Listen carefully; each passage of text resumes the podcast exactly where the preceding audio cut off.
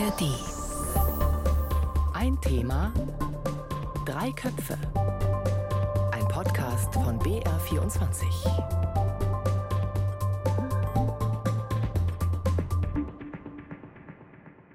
Kennt ihr diesen Moment, wenn ein Planungstreffen mit Freunden oder eine Konferenz auf der Arbeit nach mehreren Stunden vorbei ist?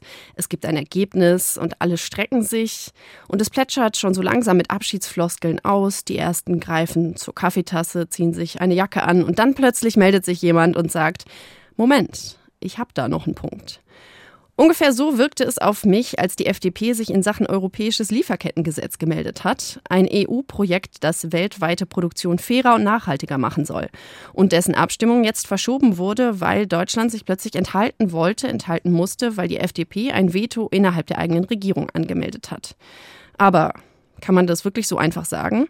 Die FDP hält die ganze Debatte für ziemlich aufgebauscht und unfair. Das ist ein Thema drei Köpfe in der ARD Audiothek und überall, wo es Podcasts gibt. Und wir fragen heute, blamiert die FDP Deutschland in Brüssel? Oder ist es eine legitime Kritik einer Partei, die zu ihren Werten steht? Bei welchen anderen EU-Vorhaben hat sich die FDP den Ruf einer Blockadepartei eingeheimst? Und schadet ihr das dann nicht selbst, auch in Berlin? Mein Name ist Jasmin Brock und ich habe zwei Gäste zugeschaltet aus Berlin und aus Brüssel. Jan Zimmermann ist da. Er ist ARD-Hauptstadtkorrespondent in Berlin und beobachtet für uns die FDP, genau wie die gesamte Ampelregierung. Hallo Jan. Hallo. Und Jakob Mayer ist in der Leitung. Für die ARD ist er Korrespondent in Brüssel und damit ganz nah dran an allen Verhandlungen innerhalb und zwischen den EU-Institutionen. Jakob, hi. Servus. Menschen, die Kakao anbauen, Klamotten nähen, die sollen unter menschenwürdigen Bedingungen arbeiten in der EU, aber auch außerhalb. Und Unternehmen sollen nicht unnötig die Umwelt verschmutzen. Das ist so ganz grob zusammengefasst das Ziel des europäischen Lieferkettengesetzes. Und dieses Gesetz hat ja schon eine bisschen längere Vorgeschichte. Der erste Vorschlag wurde von der EU-Kommission im Februar 2022 vorgelegt. Dann kam im Juni letzten Jahres ein Vorschlag vom EU-Parlament und Mitte Dezember haben sich dann die EU-Staaten und das Parlament auf eine Fassung geeinigt. Jakob. Und dann kam letztens der Freitag, ein Freitag, 9. Februar, der Tag, an dem sich dann nach mehr als zwei Jahren Planungen und Verhandlungen und Nachschärfungen der EU-Rat über dieses europäische Lieferkettengesetz hätte abstimmen sollen. Fast. Wie hast du dieses Fast erlebt? Ja, ich habe es so erlebt, dass ich zunächst mal einen Vorbericht gemacht habe fürs Radio, in dem ich behauptet habe, ja, genau wie du sagst, die EU-Botschafterinnen und Botschafter der 27 Mitgliedstaaten in Brüssel, die stimmen ab bei ihrer Sitzung über dieses Gesetz. Es war ja im Grunde nur noch eine Formsache. Es haben sich ja EU-Parlament auf der einen, Mitgliedstaaten auf der anderen Seite Mitte Dezember schon grundsätzlich verständigt gehabt. Also das sind quasi die letzten Meter in diesem Gesetzgebungsprozess auf europäischer Ebene. Der ist recht kompliziert. Das ist, wie gesagt, eigentlich nur noch Formsache, dass beide Seiten, Parlament und Mitgliedstaaten, nochmal drüber abstimmen, den Knopf dran machen.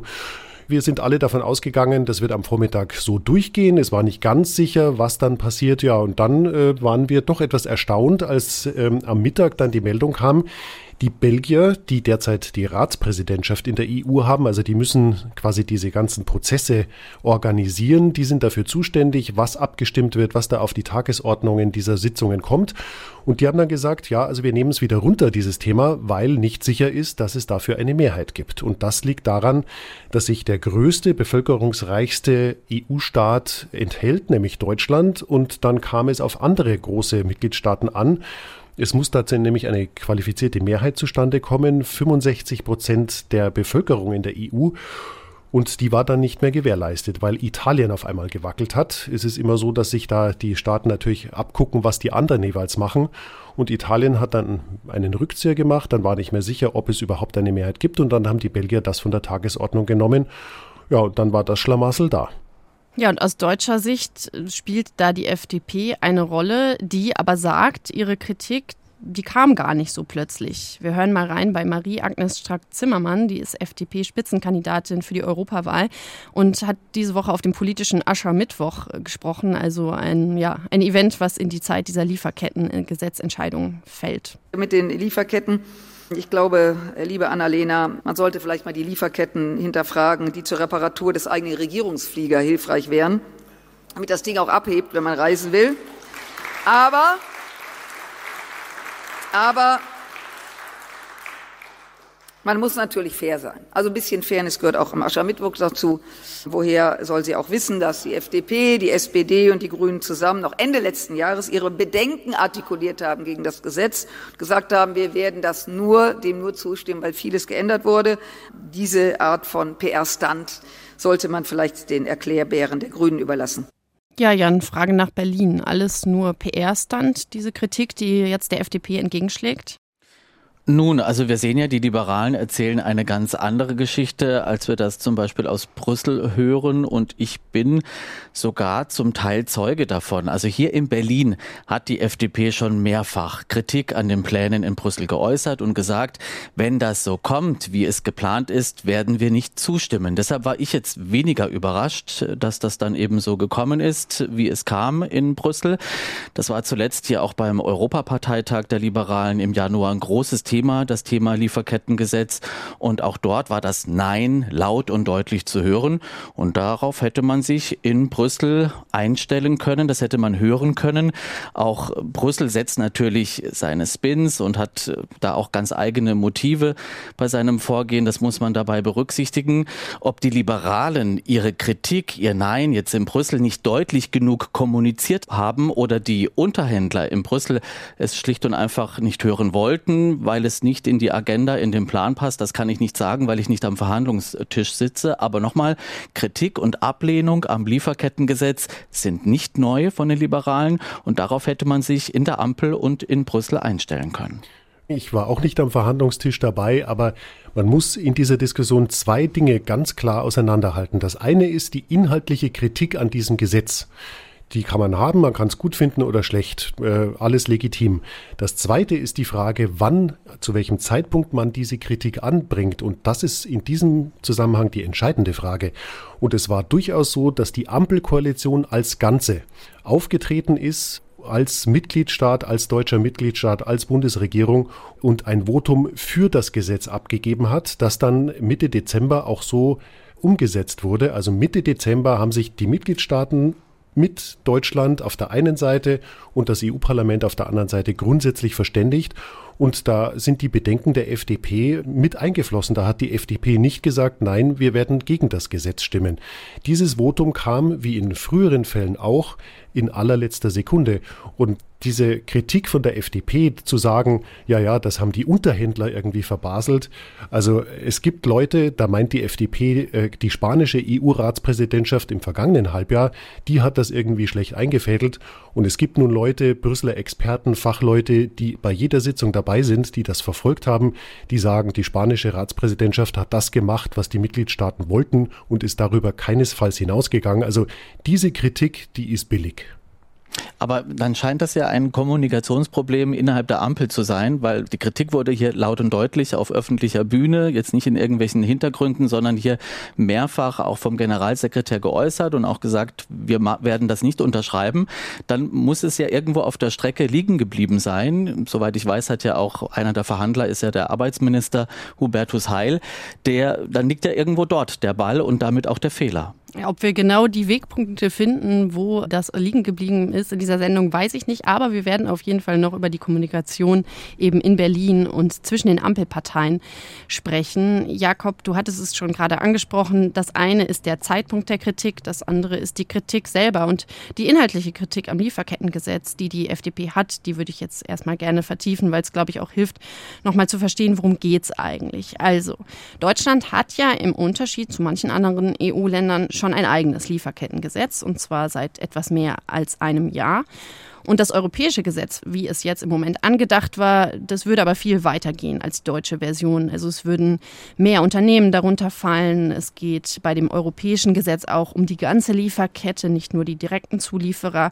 Und dieses Thema Klimaschutz, das rückt da auch viel mehr in den Fokus. Und was auch neu ist, Klagen als Schadensersatz, die würden einfacher möglich werden. Also dass sich vielleicht auch eine Arbeitnehmerin, eine Näherin aus einem anderen Land ähm, an Unternehmen wenden kann und klagen kann, falls gegen Auflagen verstoßen werden würde. Ja, und dagegen steht eben die Sorge vor dem Monitoring, die Sorge vor mehr Bürokratie. Marco Buschmann, der ist der FDP-Justizminister, der hat schon letztes Jahr in einem Gastbeitrag für die äh, Frankfurter Allgemeine Zeitung ganz generell gewarnt vor einem Bürokratie-Burnout deutscher Unternehmer und er sieht dort die EU als sprudelndste Quelle für zusätzliche Bürokratie. Vielleicht die Frage an euch beide, können wir diese Bürokratie mal mit Leben füllen? Was genau ist da eigentlich gemeint und was käme da auf die Unternehmen zu? Das deutsche Gesetz gilt ab 1000 Beschäftigten. Das EU-Gesetz würde schon ab Firmen mit 500 Beschäftigten und mehr gelten, die einen weltweiten Jahresumsatz von mehr als 150 Millionen Euro haben. Also da wären weitaus mehr äh, Betriebe betroffen. Und die müssen dann natürlich Berichte äh, ausfüllen, die müssen Formulare ausfüllen, die müssen nachweisen, dass sie zum Beispiel Klimapläne aufstellen und die auch umsetzen. Sie müssen, wie du schon gesagt hast, eben nachweisen, dass bis in die, den letzten Ast der Lieferkette die Menschenrechte eingehalten, äh, die Umweltstandards eingehalten werden. Also das ist zusätzlicher Aufwand. Auf der anderen Seite finde ich dann schon verwunderlich, es sagen die Befürworter dieses EU-Lieferkettengesetzes, dass sich auch vieles zum Positiven ändern würde, dass nämlich zum Beispiel dieses EU-Gesetz nicht mehr nach dem Rasenmäherprinzip vorgeht, sondern dass man sehr viel deutlicher sagen kann, das ist jetzt eine Risikolieferkette, da müssen wir genauer hinschauen. Dafür sind andere Sachen in der Lieferkette weniger problematisch und das läuft dann auch äh, ohne großen Aufwand weiter durch. Also das EU-Gesetz ist zielgenauer, das sagen die Befürworter. Und was man auch noch sagen muss, ist, Allein die Tatsache, dass einige in der EU, einige Mitgliedstaaten dieses Gesetz schon haben, andere nicht, Deutschland zum Beispiel hat eins, andere haben es eben nicht, ist ein Wettbewerbsnachteil für deutsche Unternehmen, weil eben dann äh, die mehr tun müssen als andere Unternehmen. Also es wäre von Vorteil, wenn es eine EU-Regelung gäbe. Und was ich auch noch ganz interessant finde, ist, dass es ja durchaus einige Unternehmen in Deutschland gibt, auch große Unternehmen, Aldi Süd, Bayer zum Beispiel, Mars, der Lebensmittelkonzern, die Kaffeekette Chibo, die ein EU-Lieferkettengesetz gut fänden. Also es scheint ja also schon so zu sein, dass einige Unternehmen mit diesem Aufwand zurechtkommen würden. Also das ist ja auch so ein, der Hauptkritikpunkt der FDP, dass sie immer wieder sagen, das ist zu viel Bürokratie, also insgesamt das ganze Regelwerk sei zu umständlich, nicht praxistauglich ähm, und eben das große Thema Bürokratie, wobei ich da ganz bei Jakob bin. Also eine gewisse Bürokratie macht ja auch Sinn, muss ja auch sein. Es hat ja auch einen Grund, warum es in Deutschland dieses Gesetz gibt, warum es Europa haben will. Wir haben in der Vergangenheit viele Fälle gehabt, viele Missstände, die aufgedeckt wurden, Verstöße bei Menschenrechten, Kinderarmut, zum Beispiel bei der Ernte von Obst und Gemüse im Ausland, Lohndumping, Missachtung von Umweltauflagen und so weiter. Also kurzum, nicht jede Bürokratie ist schlecht. Und die Selbstregulierung hat gerade hier in diesem Bereich in der Vergangenheit eben nicht funktioniert. Und das geht in der aktuellen Debatte um Bürokratieabbau immer etwas unter, ist so mein Eindruck. Aber nochmal zu den Kritikpunkten auch zurück über die Bürokratie hinaus was jetzt von Finanzminister Christian Lindner und Justizminister Marco Buschmann ja auch geäußert wurde, ist diese zivilrechtliche Haftung und die sei wohl jetzt bei der europäischen Regelung, bei den Plänen deutlich umfassender als bei der deutschen Variante, beim deutschen Gesetz. Es geht ja darum, dass eben bislang die Unternehmer, die haften für das eigene Verschulden. Also wenn jetzt in einem ihrer Werke oder bei einem zentralen Zulieferer etwas passiert, grob Fahrlässigkeit, grobe Fahrlässigkeit vorliegt, dann können sie da in Haftung genommen werden. Und das sei nochmal deutlich umfangreicher jetzt bei den europäischen Eckpunkten oder bei dem Programm, bei dem Gesetz, das vorliegt, könnte auch eben bei nicht zentralen Zulieferern, vielleicht bei Zulieferern oder an bestimmten Ecken und Positionen der Lieferkette Städte, wo sie gar nicht selber gar keinen großen Einfluss drauf haben. Was ich ja noch interessant finde, eben, ihr habt es auch schon angedeutet, dass die Ziele ähm, eigentlich kaum jemand sagt, dass man komplett dagegen sei. Also die Ziele Kampf gegen Kinderarbeit, gegen Ausbeutung und äh, gegen Umweltverschmutzung und Zerstörung bei der Produktion, das ist ja erstmal, was viele auch in Politiker, Politikerinnen verschiedener Parteien, Fraktionen begrüßen. Aber die Frage ist eben das, wie kommt man dahin und was kann man zumuten? Ich frage mal ein bisschen zugespitzt etwas, was man vielleicht moralisch idealistisch realistisch beantworten kann, aber auch tatsächlich wirtschaftlich. Also so Stichwort nachhaltiges, zukunftsorientiertes Wirtschaften, das ist ja auch was, was vielleicht Verbraucher und Verbraucherinnen immer stärker nachfragen. Also wäre es nicht langfristig auch irgendwie in Ordnung oder sogar erforderlich, wenn sich nur die Unternehmen durchsetzen, die es schaffen, möglichst gut ihre Lieferketten zu überblicken und möglichst ohne Ausbeutung zu produzieren? Ich glaube, dass auf der einen Seite das durchaus ein Werbeargument für eine Firma sein kann. Es gibt ja auch Firmen, die mit ihrer nachhaltigen Produktion werben. Das kann sein. Auf der anderen Seite, wenn ich mir so mich selbst und äh, andere Verbraucherinnen und Verbraucher anschaue, man geht schon sehr gerne nach dem Preis und im Zweifel richten sich eben viele dann doch danach, was ist billiger und nicht, was ist nachhaltiger. Also ich glaube, es gibt einige Unternehmen, die daraus einen Vorteil ziehen können, aber dass man sagt, äh, dass grundsätzlich Nachhaltigkeit etwas ist, wo man die Verbraucherinnen und Verbraucher mit überzeugt, da bin ich mir nicht so ganz sicher. Also das Interessante ist ja, dass die Wirtschaft bei diesem Thema eben nicht mit einer Stimme spricht. Es gibt mehrere große Verbände, die lehnen das Gesetz ab, unter anderem der Bundesverband der Industrie, der Deutsche Industrie- und Handelskammertag. Es gibt allerdings auch Verbände und Unternehmen, große Firmen, die für das Lieferkettengesetz sind. Jakob hat das schon angesprochen mit dem Thema Wettbewerbsnachteil. Also es gibt ja eben ein deutsches Gesetz und deshalb wäre es nur schlüssig, das sozusagen jetzt für alle gleich zu machen EU-weit und damit äh, eine gleiche Wettbewerbssituation zu schaffen. Und viele Firmen sagen mir auch, ich hatte auch noch mal mit ein paar Unternehmern gesprochen im Vorfeld, dass das doch ganz gut ist und auch im Interesse aller, wenn der Herstellungsweg unserer Produkte offen und transparent auf dem Tisch liegt, wenn das dokumentiert und veröffentlicht ist. Nichts sei schlimmer, als wenn es dann Probleme gibt, die dann zum Beispiel durch mediale Berichterstattung aufkommt und das Ganze würde dann dem Image der Firma, dem Image der Marke massiv schaden. Das wollen alle Unternehmerchefs, alle wollen das vermeiden und durch so ein Gesetz wäre das geregelt und wäre es transparent und alle hätten die gleichen Spielregeln. Und deshalb das alles auf den Tisch zu legen, ist doch eigentlich eine gute Sache und deshalb sind sie auch dafür. Wir haben jetzt darüber gesprochen, was die Ziele des Lieferkettengesetzes sind, was die FDP-Kritik daran ist, die auch manche Unternehmen eben teilen, aber nicht alle. Lasst uns jetzt vielleicht den Blick noch mal ein bisschen weiten. Die FDP hat ja, wenn man sich die Nachrichten in Deutschland auf jeden Fall der letzten Wochen anguckt, sich so ein bisschen einen Ruf als Neinsagerpartei oder als Blockadepartei eingehandelt. Dieses Wort kommt jedenfalls sehr oft in Überschriften vor. Ähm, das liegt nicht nur am Lieferkettengesetz, sondern das liegt auch an den Plänen für den Stopp von Autoneuzulassungen mit Verbrennungsmotor, kurz Verbrenner aus bis 2035. Da war die FDP dagegen, dass Deutschland für ein komplettes ausstimmt und wollte nachverhandeln Regeln. Und auch bei der Debatte um Abgashöchstwerte für Lkw war es die FDP, die erst gedroht hat zu blockieren. Und dann konnte Deutschland aber doch dafür stimmen. Das war auch so beim KI-Act, also bei der Regulierung von künstlicher Intelligenz. Wenn ihr diese Beispiele, die ich genannt habe, nochmal vor eurem geistigen Korrespondentenauge vorbeiziehen seht, was würdet ihr sagen? Was kann man die alle in einen Topf werfen? Was haben sie gemeinsam? Die kann man alle in einen Topf werfen und mein Korrespondentenauge trennt da ein bisschen, wenn ich diese Beispiele sehe, weil die für mich schon beweisen, dass entweder die FDP tatsächlich blockieren wollte und sich damit profilieren wollte oder aber äh, Europa nicht verstanden hat, weil in, äh, diese Beispiele haben alle gemein, dass es so ähnlich gelaufen ist wie jetzt beim EU-Lieferkettengesetz, dass äh, im Grunde die jeweilige Gesetzgebung schon ausverhandelt war und dann die FDP äh, auf den letzten Metern ums Eck kam und dann gesagt hatte, halt, das passt uns doch nicht. Also wie gesagt, auch beim Lieferkettengesetz war es so, dass die Bundesregierung eigentlich eine Position schon festgelegt hatte.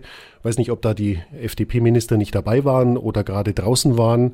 Kommt ja auch bei EU-Beschlüssen ab und zu vor oder auf EU-Gipfeln, dass mal einer rausgeht aus dem Zimmer und dann ein Beschluss getroffen wird. Vielleicht war das da auch so, keine Ahnung.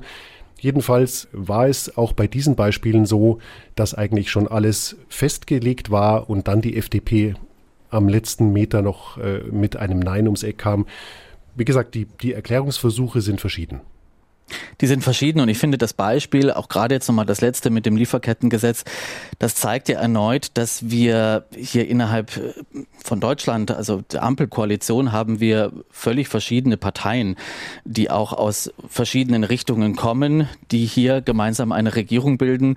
Zugespitzt formuliert haben wir zwei Parteien, SPD und Grüne, die mehr Staat wollen, die mehr über Regulierung und über Lenkung erreichen wollen. Und wir haben auf der anderen Seite eine eine Partei, die FDP, die weniger Staat will, weniger Vorschriften, mehr Freiheit, mehr Selbstregulierung.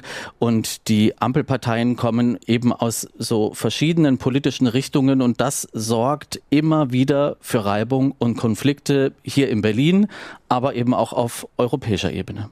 Und man muss sagen, dass diese drei Parteien ja einen Koalitionsvertrag unterzeichnet haben, bevor sie mit ihrer Arbeit begonnen haben. Und da steht klipp und klar drin, wir wollen, wenn es um Europa geht, eine stringentere Koordinierung als früher. Also wir wollen uns vorher positionieren zu Vorhaben, die aus Brüssel kommen. Und wie man jetzt sieht, das Gegenteil ist der Fall. Also es gibt in Brüssel einen feststehenden Begriff, der heißt German Vote. Das bedeutet also immer, wenn sich die Koalition in Berlin nicht einigen kann, dann enthält man sich in Brüssel. Und äh, das war schon zu Zeiten der Großen Koalition so, weil das eben öfter vorkam und da schon öfter die Leute in Brüssel den Kopf geschüttelt haben über die Deutschen, die sich wieder enthalten. Also das wirtschaftsstärkste und äh, praktisch wichtigste Mitgliedsland, das auch am meisten einzahlt, äh, das aber keine Position findet. German Vote, wie gesagt, und jetzt äh, zu Zeiten der Ampelkoalition haben wir das öfter als früher noch, obwohl das Gegenteil im Koalitionsvertrag steht.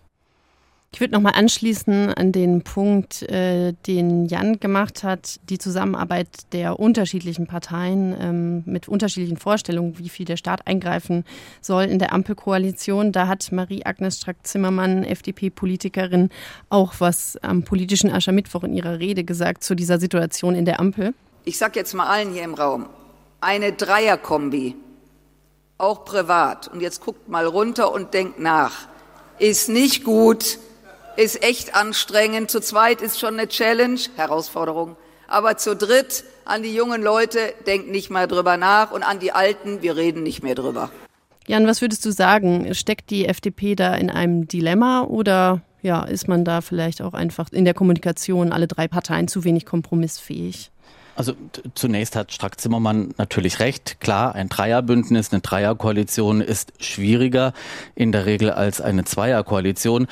Die Liberalen stecken in der Tat in einem Dilemma. Ich beobachte unter den Anhängern an der Basis zwei Gruppen. Die eine Gruppe sagt, reißt euch zusammen, hört auf mit diesem ständigen Streiten in der Ampel.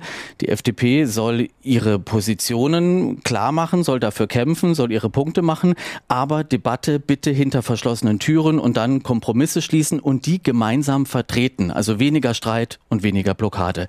Und dann gibt es aber auch diejenigen, die sagen, die FDP sollte eher eher noch mehr streiten und sich von den beiden linken Parteien, SPD und Grüne, nicht die Butter vom Brot nehmen lassen. Schluss mit schlechten Kompromissen. Die Liberalen müssten noch viel, viel häufiger sich durchsetzen und würden zu oft einknicken.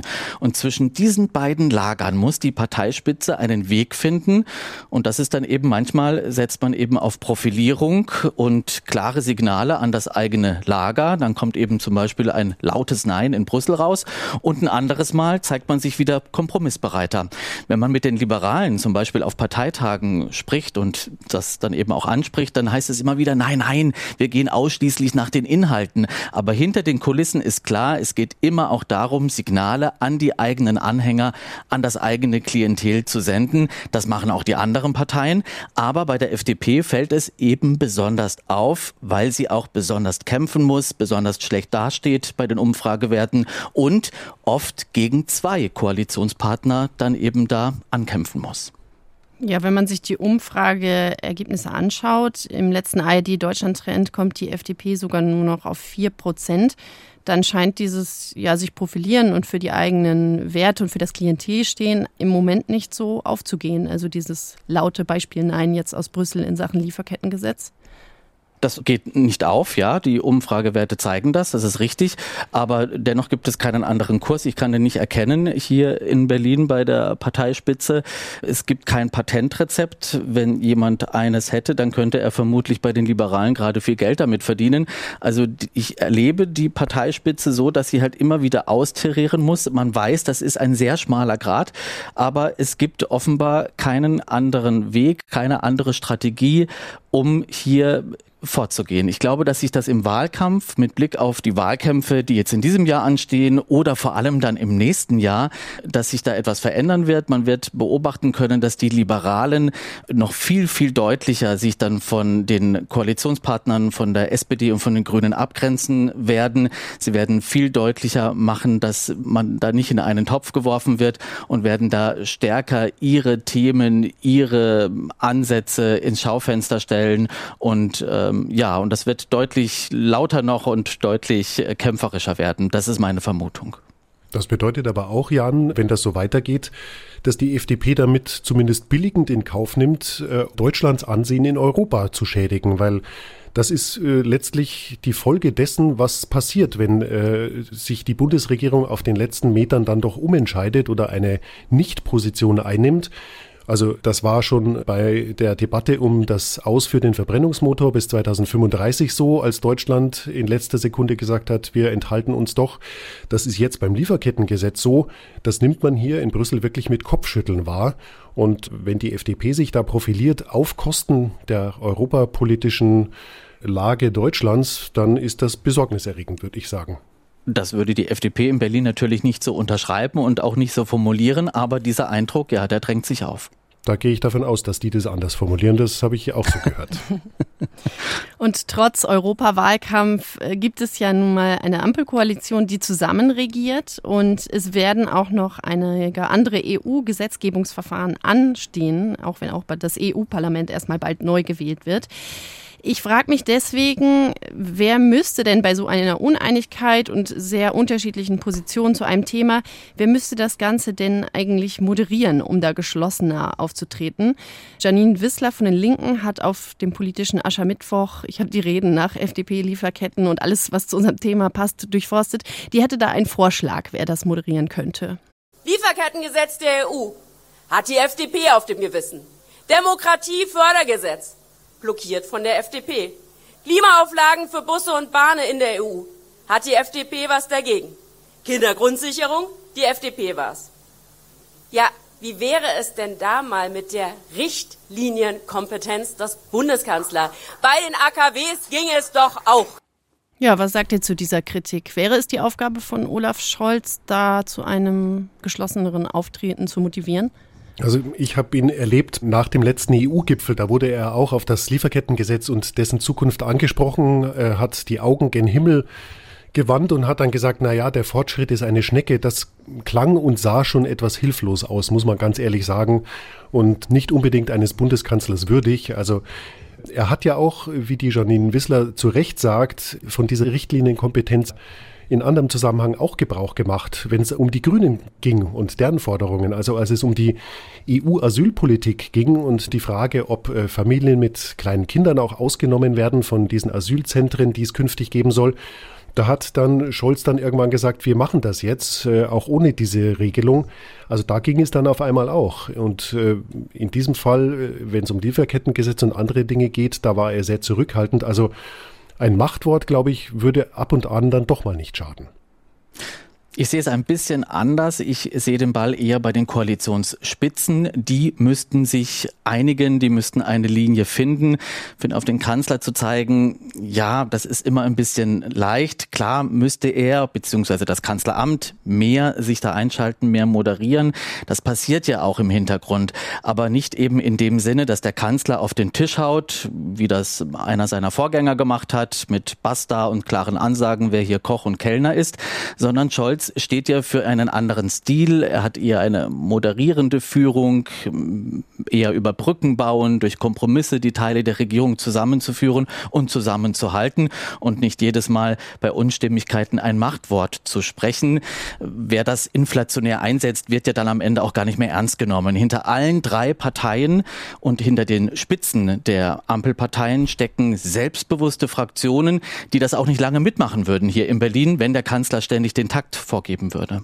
Du hast völlig recht, Jan, bin ich völlig bei dir. Also das macht man nur ein oder zweimal, dass man auf den Tisch haut.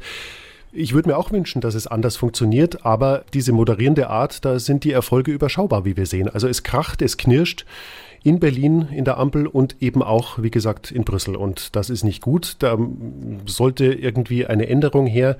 Und da ist dann letztlich, finde ich, doch der Kanzler gefragt, möglichst moderierend, aber wenn es dann eben nicht anders geht, vielleicht auch mal eindringlich appellierend. Äh, an seine Koalitionspartner sich zu wenden, um dann eben einen Kompromiss hinzukriegen. Denn darum geht's ja. Also wer keinen Kompromiss auf europäischer Ebene zustande bekommt, zuvor in seiner Hauptstadt, der findet eben in Brüssel nicht statt. Eine Enthaltung, die ist halt nur wenig wert. Also bestimmen, mitbestimmen, da muss man von Anfang an dabei sein. Man muss von Anfang an eine Position haben. Wir sehen es an Frankreich, dort gibt es auch ein Lieferkettengesetz. Die Franzosen haben auf europäischer Ebene von Anfang an mitdiskutiert. Die haben von Anfang an ihre Interessen durchgesetzt und die würden einem EU-Lieferkettengesetz jetzt auch zustimmen. Deutschland hat das nicht hingekriegt.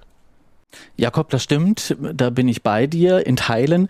Aber wenn der Kanzler dann erst auf Brüsseler Ebene sozusagen, in Brüssel auf EU-Ebene eingreifen muss, dann ist das Kind ja eigentlich schon wieder in den Brunnen gefallen. Also ich finde, es müsste viel früher ja, ja. eine gemeinsame Linie Vorher. gefunden werden, die dann Absolut. auch durchgezogen wird. Und da sehe ich dann schon die Koalitionsspitzen hier in Berlin äh, am Zug, dass die also dann ja für Ruhe sorgen müssen in ihren Läden und dass man da eine gemeinsame einheitliche Position dann eben auch in Brüssel vertritt und dabei auch bleibt und dann nicht eben auf den letzten Metern dann nochmal umschwenkt. Wie sähe denn eigentlich ein Kompromiss in Sachen Lieferkettengesetz nach Gusto der FDP aus? Die FDP spricht immer nur davon, weniger Bürokratie, weniger Bürokratie. In, in, dieser Form kann das nicht kommen ich könnte mir vorstellen, dass wenn man jetzt sozusagen das deutsche Gesetz eins zu eins umsetzen würde, dass Sie da vielleicht mitgehen, wobei es ja auch an dem deutschen Lieferkettengesetz Kritik gibt und Sie das auch gerne weg hätten. Also ich finde das sehr, sehr schwierig. Ich habe es auch widersprüchliche Meldungen gehört. Man glaubt hier in Berlin nicht daran, dass man hier noch eine gemeinsame Position findet. So habe ich den Regierungssprecher bei der Regierungspressekonferenz verstanden. Dann gab es dann schon wieder auch paar andere Töne Habeck hat dann jetzt doch noch mal ein bisschen Hoffnung in die Runde gebracht, in die Debatte, dass er doch noch also einen Spielraum für eine Einigung sieht. Es ist schwierig und ich kann es mir zur Stunde gerade nicht vorstellen, wie diese Einigung inhaltlich aussehen könnte. Also ich glaube, dass es in Deutschland keine Einigung mehr gibt, dass sich Deutschland vielleicht noch zu einem Ja für das europäische Gesetz durchringt, das sehe ich nicht. Die einzige Hoffnung, die es noch gibt, ist, dass sich die anderen Mitgliedstaaten äh, doch noch äh, besinnen, dass zum Beispiel Italien sich zu einem Jahr umentscheidet. Dann gäbe es auf europäischer Ebene eine Mehrheit, dann kann sich Deutschland weiter enthalten, dann machen halt die anderen um Deutschland herum Politik und wie gesagt, die Gefahr, dass das öfter passiert, die ist gegeben. Wir sind in diesem Podcast gestartet mit einem kleinen Überblick über die Zeitlichkeit. Damit würde ich auch gerne enden. Jakob, wie geht es denn jetzt weiter mit dem Lieferkettengesetz? Wann kann wieder darüber abgestimmt werden? Es müssten eher die nächsten Tage als die nächsten Wochen sein, weil im Juni wird in Europa gewählt und da ist bald Schluss mit der Gesetzgebung. Also das muss jetzt schnell noch auf die Schiene, wenn es noch klappen soll vor der Europawahl. Völlig offen, ob das klappt. Das geplante europäische Lieferkettengesetz und warum ein German Vote bei der EU nicht den besten Ruf hat. Ampelknirsch in der Brüssel-Edition. Das Ganze haben uns Jan Zimmermann aus dem ARD Hauptstadtstudio und Jakob Mayer aus dem ARD-Studio in Brüssel sortiert. Danke euch beiden fürs Gespräch. Sehr gerne. Ein Thema, drei Köpfe. Heute mit Jan Zimmermann, Jakob Mayer und Jasmin Brock. Und bis zur nächsten Folge von Ein Thema Drei Köpfe habe ich noch eine andere Podcast-Empfehlung für euch. Natürlich auch in der ARD-Audiothek. Immer nur Meinungen. Habt ihr auch mal Lust auf ein paar Fakten? Dann seid ihr bei IQ Wissenschaft und Forschung genau richtig. In IQ erfahrt ihr vom aktuellen Stand der Forschung zu Themen, die uns alle angehen. Gibt es außer uns noch Leben im Weltall? Was bringen Wirtschaftssanktionen? Was verrät meine Stimme über mich? Und welche Energieprobleme löst überhaupt die Wärmepumpe? Bei uns kommen auch Wissenschaftlerinnen und Wissenschaftler zu Wort, erzählen, woran sie sich die Zähne ausbeißen worüber sie sich auch mal streiten und welche Hoffnungen sie haben. Das alles und noch viel mehr gibt es in IQ, Wissenschaft und Forschung, zu finden in der App der ARD Audiothek und überall, wo es Podcasts gibt.